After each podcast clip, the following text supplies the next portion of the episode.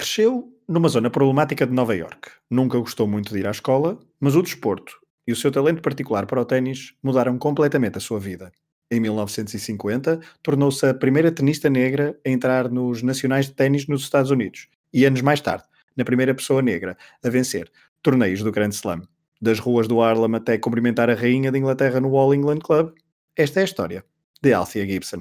It's amazing to me. I keep reading about certain ball players, and I, one day I look on television and he's black. There's no longer a mention of Joe Blow, Negro ball player, this kind of thing, which is as it should be. You know, if I don't finish this race, then everybody's going to believe women can't do it and that they don't deserve to be here and that they're incapable. a long,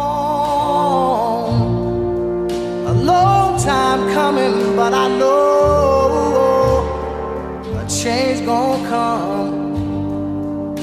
Oh, yes, it will. Olá, Rui. Olá, Fragoso. Deixa-me dizer-te, eu tenho que te congratular por este teu excelente arranque. Ah, muito obrigado. Ao oitavo episódio, eu tomo as rédeas do, do podcast Pioneiro por, uma, pela, por esta, pela primeira vez.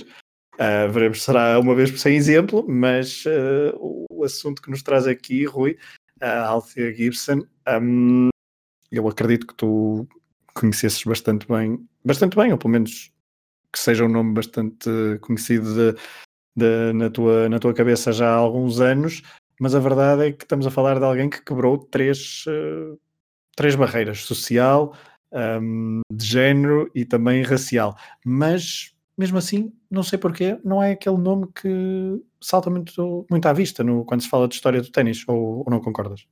Eu não concordo, porque deixa-me dizer, para, para um episódio que estás a coordenar, uh, a tua primeira frase foi logo errada, porque posso te surpreender e estar, estar a envergonhar um bocadinho, mas eu sabia muito pouco ou quase nada da Althea Gibson e, e quando estava a ver alguns dos vídeos e depois também vi mais alguns porque, porque foi algo que me deixou muito interessado, uh, dei por mim a pensar uh, o bem que faria haver um. Eu sei que é um curso com zero de saída profissional, e daí talvez não tanto, mas um curso de História do Desporto. E História do Desporto, figuras que marcaram o desporto, não apenas pioneiras, mas para percebermos várias coisas sobre várias modalidades. E, e acho que nesse aspecto era impossível fugir à importância que a, Althea Gibson teve, e não só no período em que jogou, no período em que apareceu, porque contextualizar isto na década de 50 é muito importante também, e também na, na, no caminho que abriu para quem veio a seguir.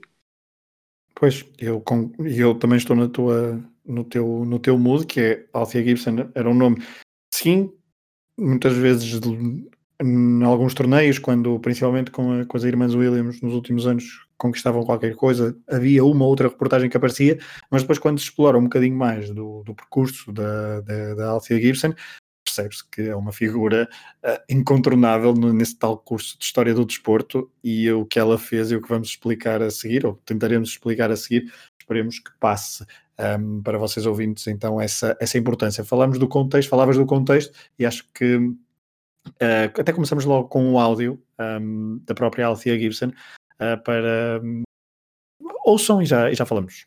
Who could have thought that here is stands before you a Negro woman raised in Harlem and went on to become a tennis player with the help of many, many people and finally wind up being a world's champion. As a matter of fact, the first black woman world's champion of this whole world. And believe it or not, I still am.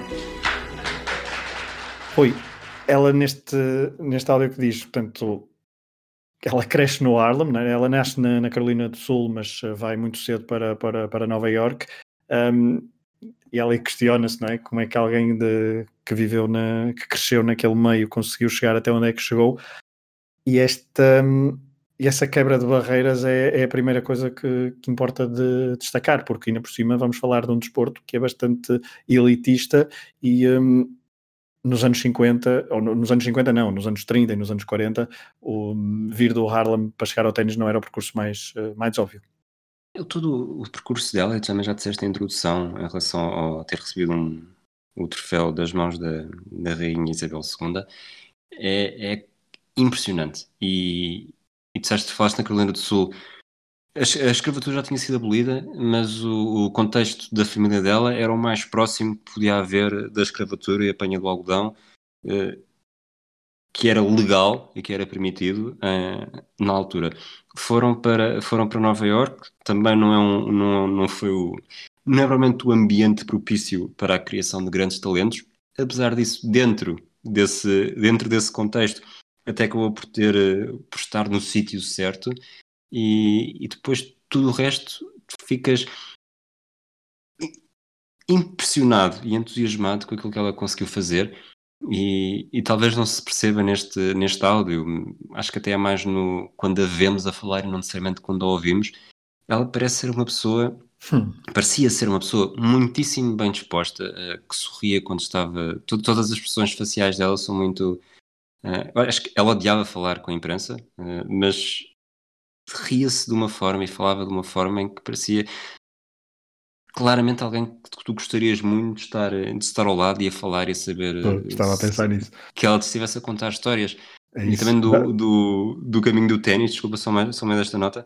Uh, tive a ouvir uma, uma mesa redonda que se fez depois de um, de um filme que se fez sobre ela, em que há outra tenista a negra que cresceu mais ou menos viciada pelos mesmos contextos que, depois também vamos falar, da ATA, em que ela diz sobre a Althea, não só defendia muito, comparando com, com Serena, mas isto também é capaz de ficar mais para a frente, em que ela diz, isto é a história de uma mulher que cresceu neste contexto, uh, jogou ténis, jogou golfe, não há nada mais branco.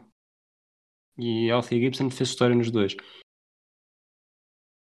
Não, eu estavas a falar disso, todos os, todos os áudios que nós, que nós tiramos todos não, mas 90% deles é, são com imagem, um, e, e, mesmo as imagens de arquivo da própria Althea Gibson uh, em reportagens que se vê ela passear no, uh, em Nova York já depois da consagração ou antes, ou, dá sempre a ideia de alguém muito com uma, com uma confiança e com uma, com uma serenidade uh, fundamentais para irmos um, para o percurso que ela teve. Vamos só, vamos só ouvir um áudio em que ela em ela não, é na voz da, da Venus Williams, uh, narrada, portanto ela está a ler um excerto da biografia que falaremos pouco, daqui a pouco, da própria autobiografia da Althea Gibson. Uh, vamos ouvir então um excerto em que a Venus Williams narra na voz da Althea Gibson como é que ela viveu a, a, sua infância, esta vocação para o desporto e também a veneração a um certo, a um certo exemplo. I always wanted to be somebody. It's why, ever since I was a wild, arrogant girl in my teens, playing stickball and basketball and baseball and paddle tennis and hanging around bowling alleys half the night, I've worshipped Sugar Ray Robinson. And I think Sugar Ray Robinson she knew quite well. She, she, he helped her train. It wasn't just because he was a wonderful fellow and good to me when there was no special reason for him to be. It was because he was somebody, and I was determined that I was going to be somebody too, if it killed me. Rui, muitas vezes fala-se que Althea Gibson tem, e, e, são praticamente contemporâneos, não é? Eh, e nós falamos disso, na, nós falamos de, de, Jackie Robinson há uns episódios um, ehm, esta parte. Um, esta nós percebemos neste áudio e, é, e, é, e de todas as, eh, as investigações que, que, que, se podem fazer, percebemos que ela tem uma, uma, uma apetência muito grande para o desporto, tinha um pai severo, apesar das fugas da escola, portanto ela começou no basquetebol, depois eh, lá está, teve ali o paddle ténis, um, onde ela gostou e começou a praticar, mas depois também tinha o tal exemplo, uh, neste caso não é o Jackie Robinson, mas é o Sugar Ray Robinson, mas, então, mas esses exemplos começam também a ser importantes, e é engraçado pegarmos num episódio de, de alguém que falamos uh, anteriormente para uh, perceber que pronto, e pegando também numa onda, numa, numa expressão que usamos no último episódio, ondas de choque, começa a haver ali uh, algum espaço, ainda que muito curto, para que algumas uh, pessoas, e no caso as pessoas negras, uh, entrar em certos ciclos, círculos que estavam completamente barrados. É, acho que este sentido de, de comunidade desportiva afro-americana no Harlem fez muita diferença e acaba por moldar também. Eu acho que até não, não li ninguém falar sobre isso, mas tem de conseguir moldar a atleta que, que Althea Gibson era. Ela, o, o pai quase que a obrigava a, a combater uh, contra ela, com combates de boxe, e acho que também daqui nasce um bocadinho a paixão pelo, pelo Sugar Robinson.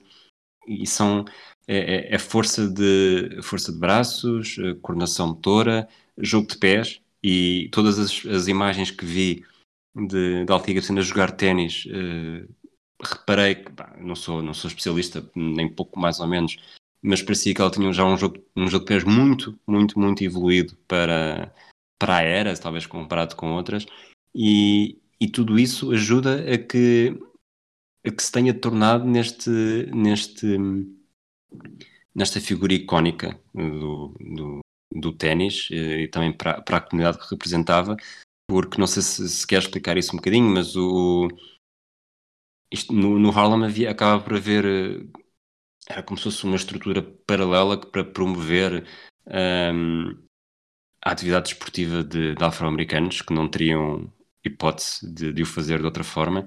E se havia, no caso do ténis especificamente, se havia a United States Tennis Association, que basicamente era liderada por brancos e apenas para brancos, depois havia também a American Tennis Association que era, que era para negros.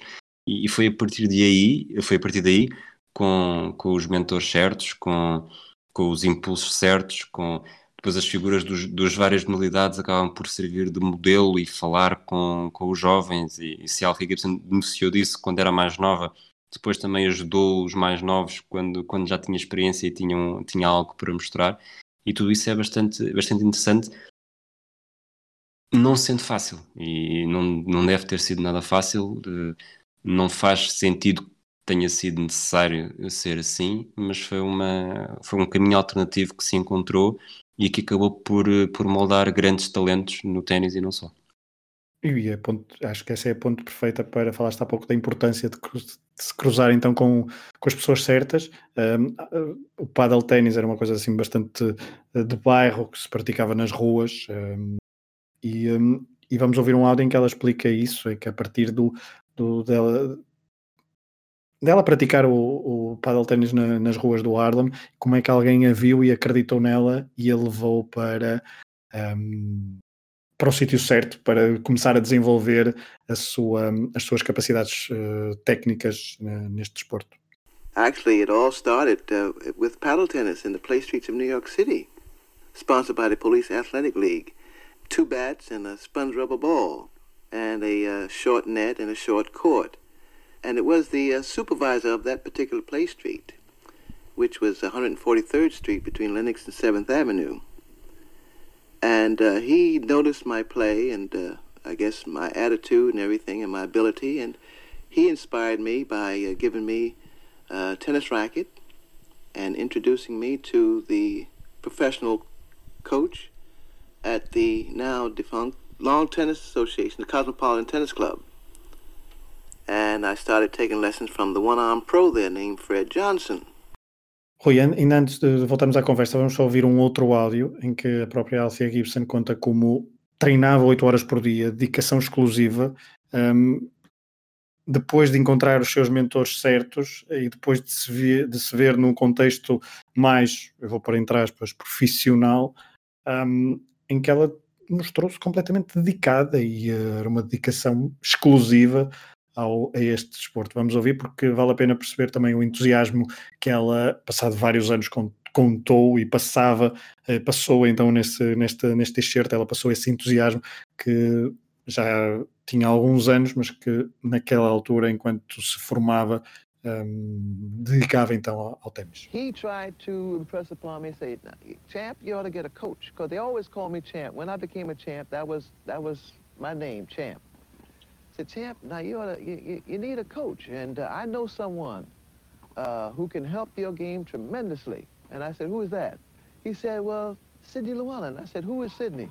Eventually, I did get to meet with Sidney, and we started working out, and believe you me, he worked my butt off. We would have practice sessions every day, five days a week, eight hours a day, practicing serve, volleys, and in between practice, Billy Davis, the same one that introduced me to Sid, would come out and play. We would play as if we were playing a match for our lives. Now, mind you, I didn't say one or two hours a day. Eight hours on the tennis court. And just taking a break to have a snack and to relax and continue. Sydney would have maybe a box of balls, about two or three hundred balls, and I would serve all two or three hundred of those balls in one spot until I was so accurate that I could close my eyes and put the ball where I wanted to. Rui, há pouco falavas da ATA, de facto a Althea Gibson ela, ela venceu um, durante 10 anos um campeonato, foi campeã da, da, da ATA um, 10 anos consecutivos, creio, desde 1947 até, até 1956, creio que são, creio que são estes os dados.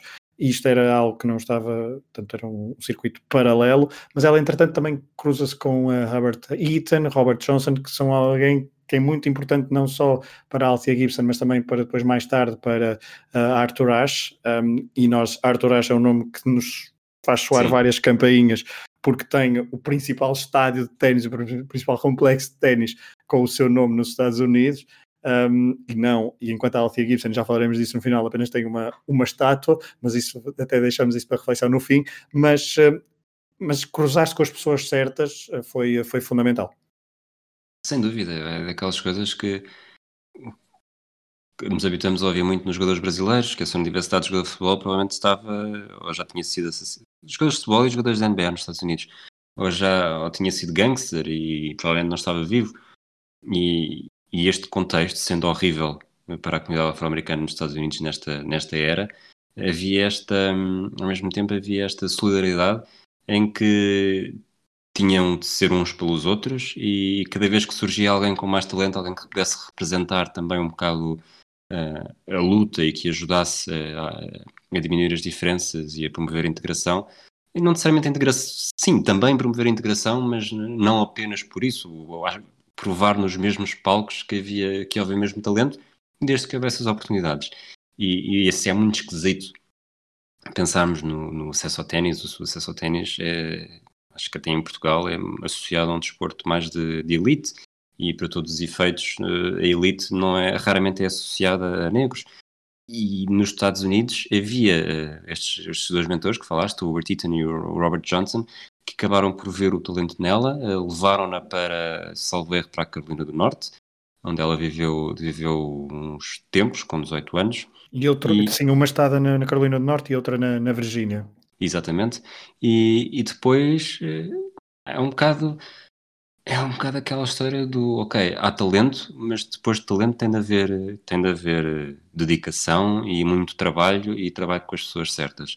É, possivelmente a Altigason, noutro contexto qualquer, não teria sido aquilo que era, aquilo que se tornou, mas, mas com este tornou-se uma das melhores tenistas da, vou dizer, da década e uma das mais importantes, apesar de nem sempre reconhecida, do, da segunda metade do século por aquilo que representou para, para a integração e para provar que, que o desporto, que o ténis não era monocromático.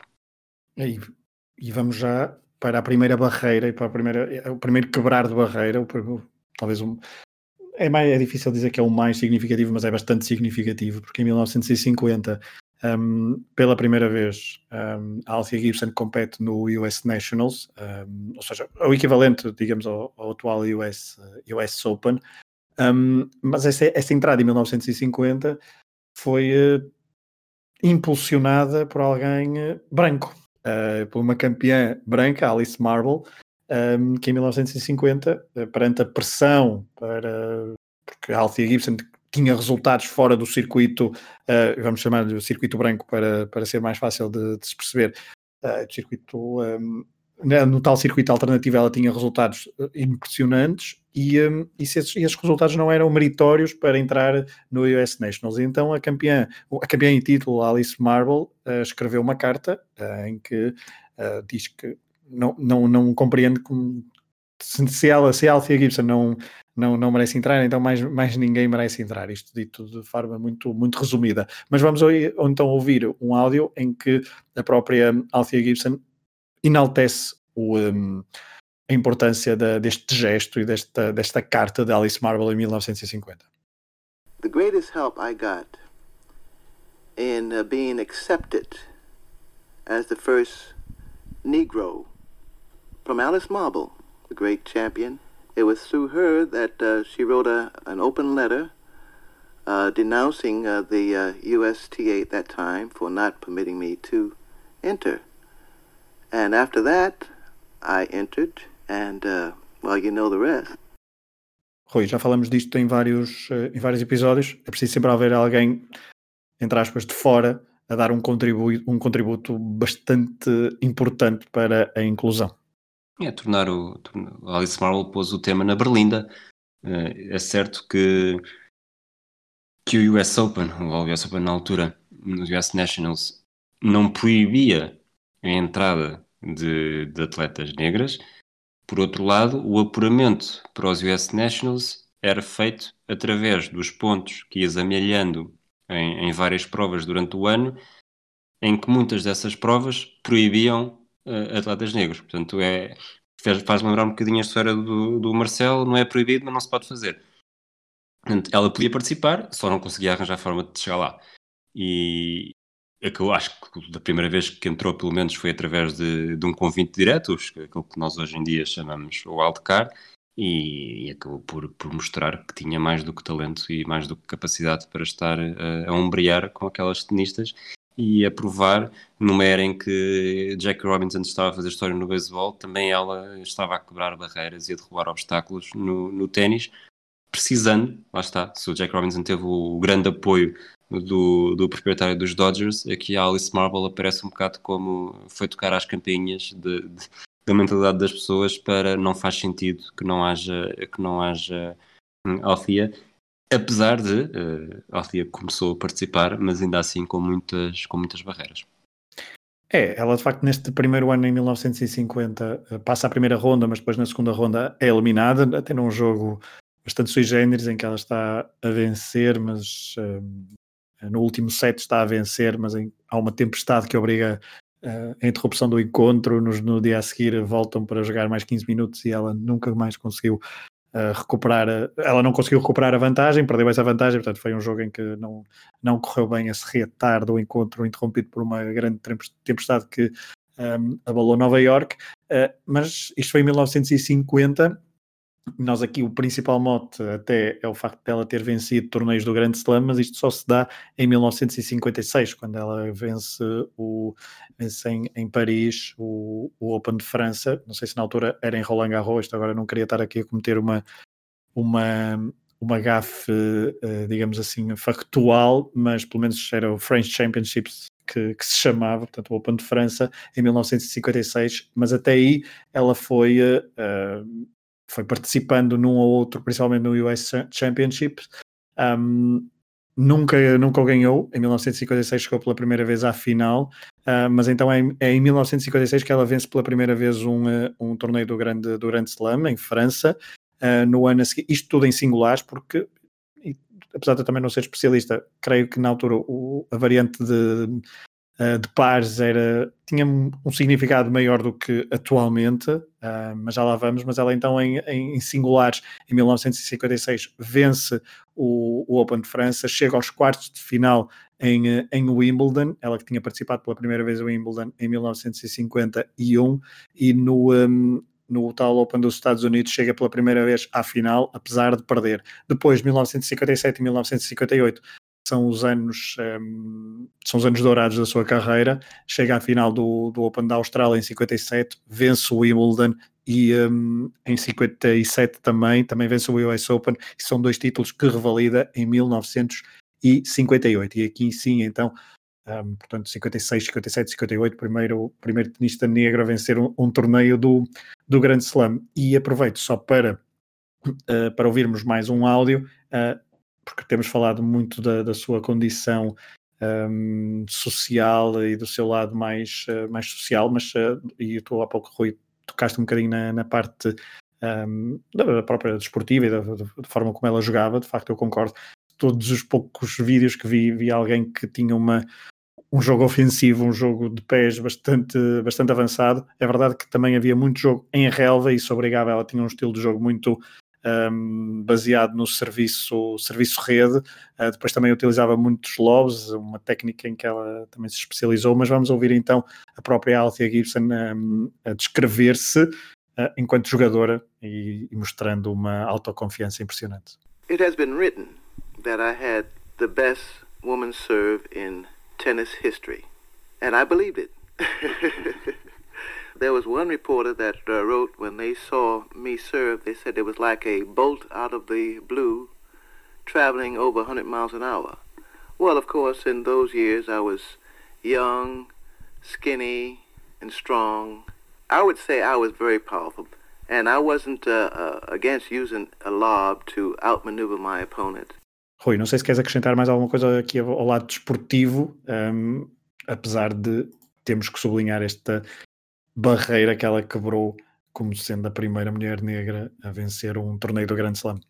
É, é muito giro. Uh, não sei se foi nos áudios que nós ouvimos, não sei exatamente sobre, sobre que jogo é que era, em como ela explica como não foi aí que ela introduziu o lob, mas, mas foi como utilizou o lob para fazer a diferença numa, acho que foi numa final, é, em exatamente. que percebeu que a, que a adversária estava a avançar bastante no, no serviço da Althea para conseguir depois atacar a rede mais cedo após a resposta.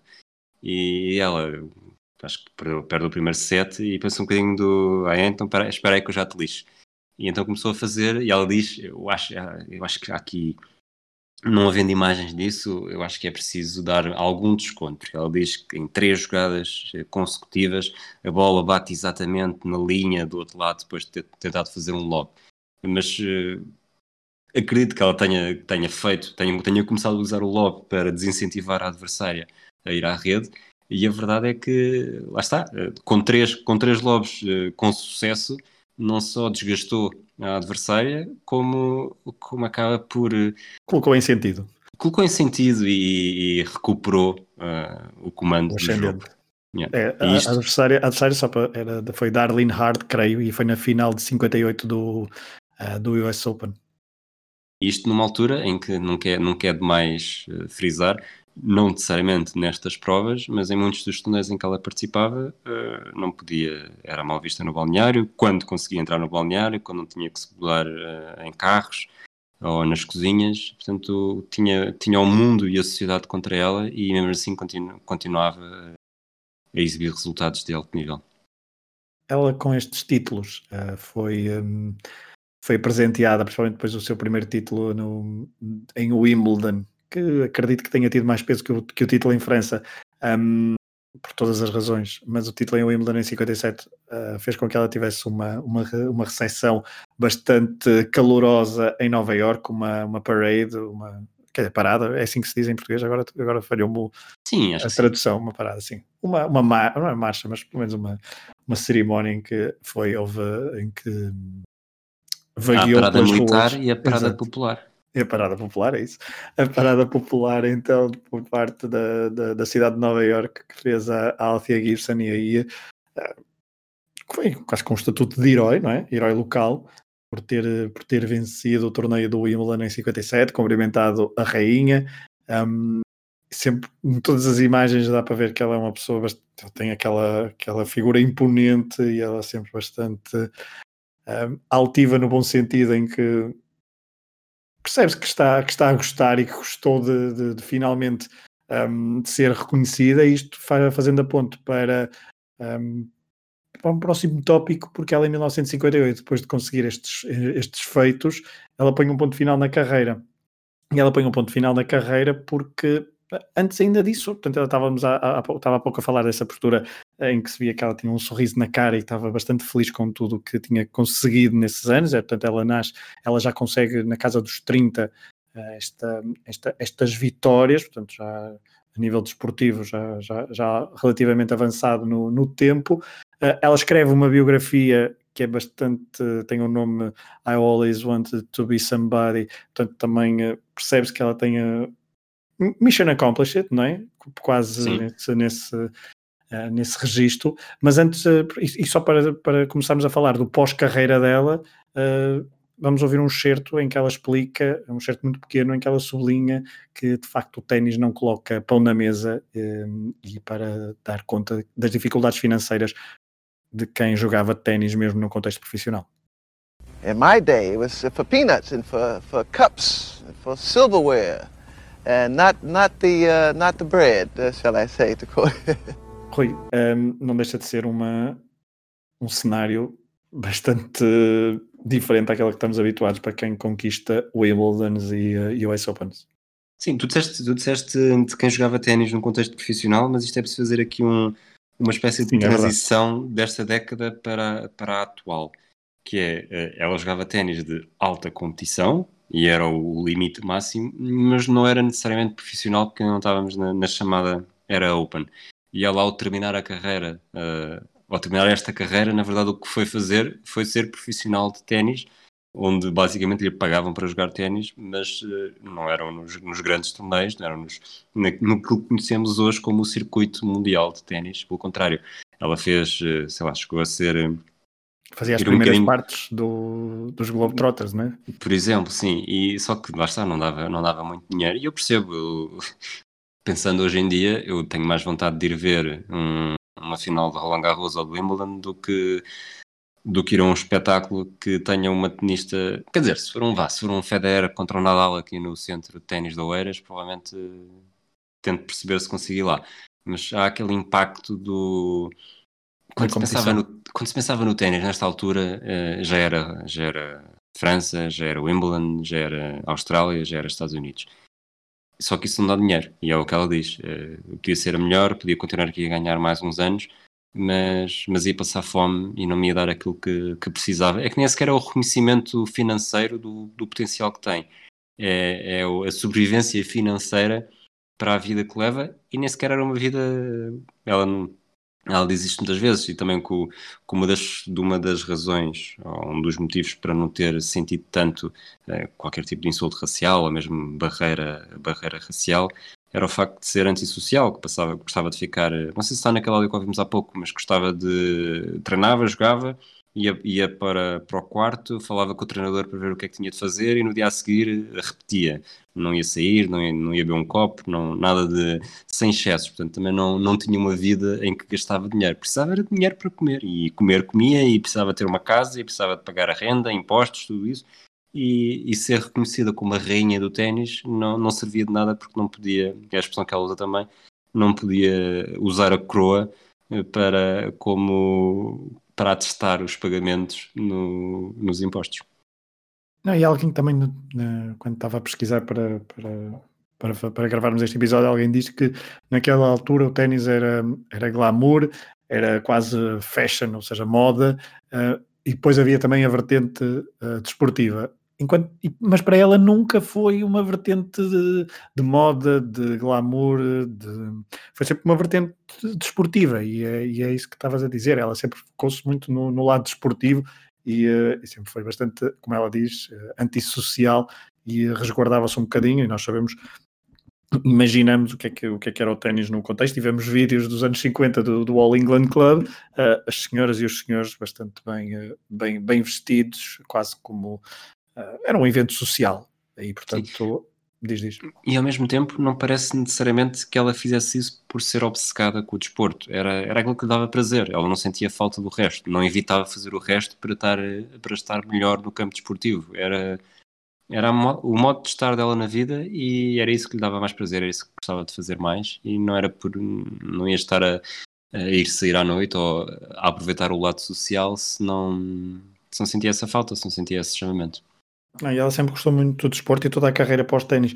Hum, por exemplo, ela tem, são, é, é conhecida a história e, já me estou a adiantar um bocadinho e já volto atrás, mas é, de facto ela no, no final da, da, da sua vida passou por alguns momentos eh, de, de com problemas financeiros e, hum, e há histórias de pessoas que contam que ajudava e que ela, o que ela queria era apenas eh, estar tranquila em casa, comer, ter uma boa televisão para ver vários eh, eventos desportivos e era isso que, que tinha prazer. Portanto, para sublinhar esta, esta, esta sua vertente. Mas voltando ainda atrás, o pós-carreira, ela fez então os tais jogos de em que pagavam e os jogos, por exemplo, de exibição antes das, das, eh, dos jogos dos, dos Harlem Globetrotters, mas de repente eh, temos, estamos a falar de alguém que grava, um, grava discos, aparece em filmes e em séries de televisão, mas Em isso- filmes com o John Wayne, não é, não é um exatamente, em filmes com John Wayne, portanto, estamos a falar de, de- de alguém, de- estamos a falar de, de filmes de, de, de- de- de alto gabarito, chamemos de assim, mas depois, e é o que mais nos De interessa aqui, alto e a gabarito. ok, muito bem, Rui. Está, a, a cota do trocadilho já está, já está cumprida, muito bem. E foi um bom trocadilho. Mas uh, não sei se tens trocadilho para falar da do próximo, do, de um desporto onde ela também se tornou pioneira, não tão uh, com tanto impacto, acho eu, como, como o ténis, mas não deixa de ser absolutamente incrível que alguém, passado alguns anos, depois de vencer o Wimbledon, Roland Garros e o US Open, um, entra no, no golfe e uh, é, torna-se a primeira mulher a entrar e a jogar no circuito profissional do, dos Estados Unidos. A primeira é, mulher negra, claro. Sim, não foi isso que se passou, mas uh, quase que dá a entender, quase que nos faz imaginar que ela, quando estava a crescer, estava a fazer uma. leu num jornal a dizer assim: Estes são os desportos que os negros não podem entrar. Os esportes mais brancos do mundo. Os esportes mais brancos. Quais são os esportes mais brancos? É esse que eu quero. Ténis, check. Golfe, check. E só não foi à Fórmula 1 porque provavelmente não, não gostava de conduzir não tinha a carta, porque senão era Lewis Hamilton, coitadinho. Mas é, é impressionante. É, é... Há, há, histórias de, de, sobretudo de mulheres, que têm uma, uma propensão para brilhar em tanto desporto. E ela no golfe acaba por não ser ela quebra a barreira, mas não é uma, uma figura como a, a Babe Zaharias nos anos 30 se tornou. Que também tinha atletismo, golfe e mais alguns desportos, basquetebol, acho eu, e mais todos e mais alguns. Essa era mesmo, essa quase que fazia o brilhou no decátulo, mas num decátulo independente, em cada disciplina independente. Mas, mas Alti Gibson a fazer isto é, é quase o espelho perfeito do, tu consegues desde que queiras. E ela, quando queria, queria mesmo e, e, alcançava. Lá está, não, não, não chegou a fazer. Acho que o máximo que conseguiu foi ficar em, em segundo num, num torneio, mas ainda assim não deixa de ser de marcar a diferença e, e acrescentar mais um grande feito à sua, à sua história de vida e carreira desportiva impressionante. É, ela depois eh, abandonou o golfe, mas passado alguns anos voltou a tentar e entrou outra vez em alguns torneios. Um, ela, isto passando já para, para o final do episódio, ela teve então as tais dificuldades financeiras, nunca foi alguém que tivesse um conforto um, social e, um, e pessoal muito, muito grande. Um, e isto vai dar um bocadinho ao ponto que falávamos no início. Uh, nós vamos ouvir agora um, um áudio da, de uma outra tenista, esta ela branca, apesar de um, Antes disso, até, Rui, desculpa lá. Estavas a falar há pouco no início. Estás de, desculpado. De, obrigado. Estavas a falar do.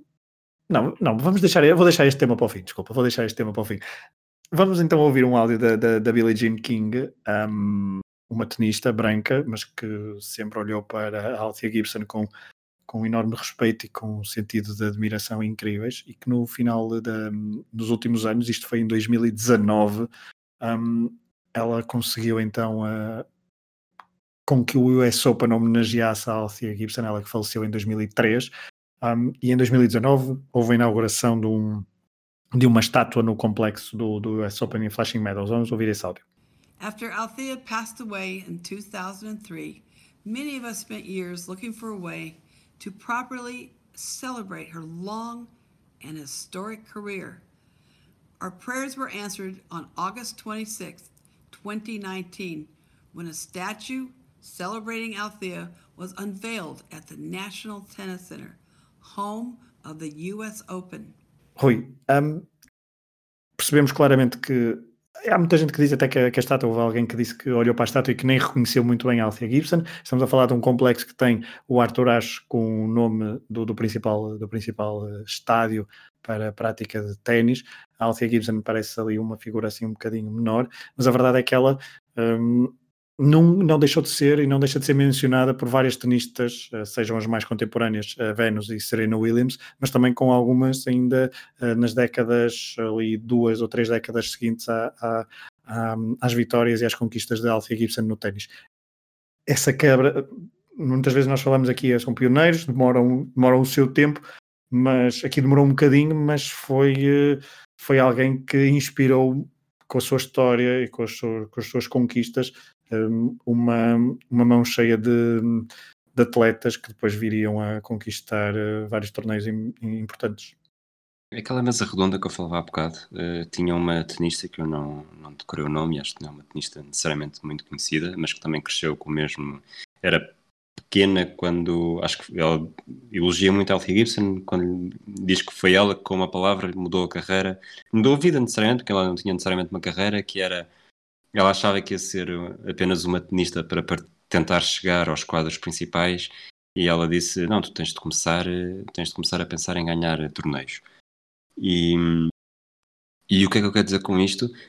Ela diz, há uma pergunta da plateia que fala sobre, sobre a Serena Williams e, e esta tenista que está, este tenista que está a falar conhece o pai da Serena Williams e a Serena Venus e, e faz muita pergunta do se elas, se elas falam sobre a Gibson, se elas reconhecem a importância da Althea Gibson e também do que é um tema muito recorrente, que é a Gibson nunca, sendo aquilo que foi, nunca conseguiu ganhar dinheiro e, e dizem que acabou por morrer um bocado com, com sentimento de alguma amargura por, com, as, com as tenistas de então, atualidade, 2000, estamos a falar já do século, início do século XXI, em que ganham muito mais do que alguma vez poderia ter conseguido no, no seu tempo e ao mesmo tempo diz que isto é incomparável.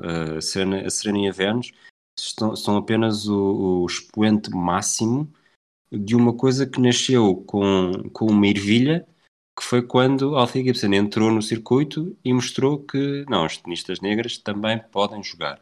E depois dela uh, surgiram outras, inclusive esta que está a falar, e depois mais outras, e depois mais outras, e é como, como se fosse aquela pirâmide em que em que, neste caso uma pirâmide invertida, em que a Gibson é o vértice, uh, vamos chamar-lhe sozinho, acho que é outro nome, mas eu não, não sou de, dessas aias, eu queria dizer trigonometria, mas nem faço ideia se é trigonometria, portanto percebe-se claramente que não sou dessas Não estou aqui para te ajudar nessa área. Pronto, mas eu, e, uh, depois aquilo foi alargando, alargando, alargando, e hoje de facto temos, temos eh, as irmãs Williams, o, um, a Coco Goff, e vão, vão surgindo cada vez mais, porque, e hoje em dia quase que já nem sequer notamos necessariamente a diferença. E, e esta ex-tenista diz também que talvez se olhe demasiado para a Serena Williams como pioneira, quando na verdade eh, tivemos a Althea nos anos 50 que fez muito mais porque ela quebrou a barreira e todas as que se seguiram foram só, só construíram em cima desse trabalho que ela fez. E isso é também muito interessante para perceber como a história provavelmente fazendo o raccord com, com uma das tuas primeiras perguntas, em que uma história não foi muito simpática para imortalizar a importância da Althea Gibson. Pois, porque estava aqui, estavas a falar estava a pensar um bocadinho nessa, nessa questão. A Serena Williams é, será, se não é a melhor, mas é uma das melhores tenistas de todos os tempos, não é? Um, fruto dos títulos que, que tem conquistado. Mas achas que é, interessante essa questão do, do, de ter sido pioneira ou não, de olharmos muito para a Serena como, como pioneira, mas achas que ainda é um tema o, o facto de olharmos eh, e da sociedade olhar para ela como negra e muitas vezes há essa questão do, do lado mais físico um, no, no, jogo da Serena, mas mesmo para terminar, um, como é que eu há pouco não, não percebi se tu estavas de acordo ou se estavas a citar apenas a, essa tal tenista nessa mesa redonda, se achas que o, o, impacto da Serena uh, como pioneira é, é, visto de forma injusta face ao que a Althea Gibson um, fez nos anos 50. Eu acho que não há uma, uma verdade absoluta neste, neste assunto. Uh, e, mas há um argumento que esta tal ex-tenista, eu devia ter notado o nome dela para não estar sempre a chamar isto, que diz e, e tem muita razão, porque acho que até perguntam pelas reações da Serena em campo, as tais, as tais explosões que ela tem, e ela diz, com toda a razão do mundo, Alfie Gibson não se podia dar ao luxo de ter essas reações. Pelo contrário, aliás, se ela tivesse essas reações, uh, os, os tais mentores que ela teve uh, tinham-lhe dito: Olha, lamento, uh, tu, tu, não estás aqui apenas por ti, estás aqui para representar quem poderá seguir-se a ti. Portanto, tens de te comportar tens de ser, a expressão dela foi twice as nice, uh, para, para garantir.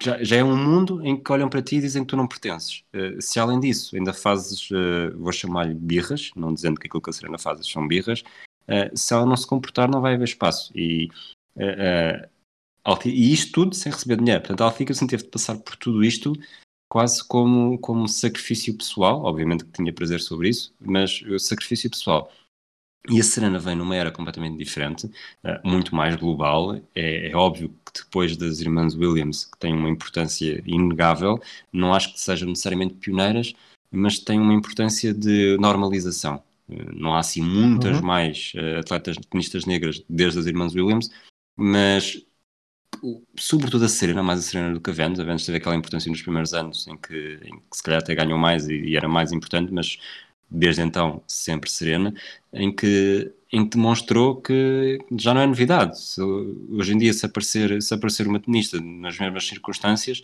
nós vamos achar que, pronto, ok, se calhar é, é, começa a proporcionar-se mais. E, e outra das diferenças que, que estabelece é que o, o, processo de crescimento da Serena, das oportunidades que teve, onde trabalhou, onde apareceu, não tem nada a ver com a ATA, em que havia claramente o um trabalho mútuo e era todo concentrado da comunidade negra.